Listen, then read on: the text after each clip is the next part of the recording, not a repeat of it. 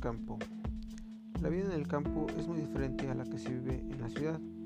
Las personas tienen un estilo de vida más tranquilo y cuentan con tiempo para descansar o compartir con la familia. En el campo trabajan los campesinos y los agricultores. Es un lugar más tranquilo y en él es posible encontrar la relajación tanto física como mental.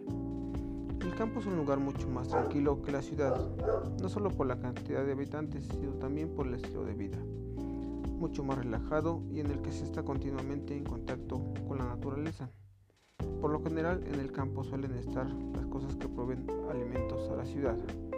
Por ejemplo podemos encontrar ganado, cultivos de vegetales, cultivos de granos.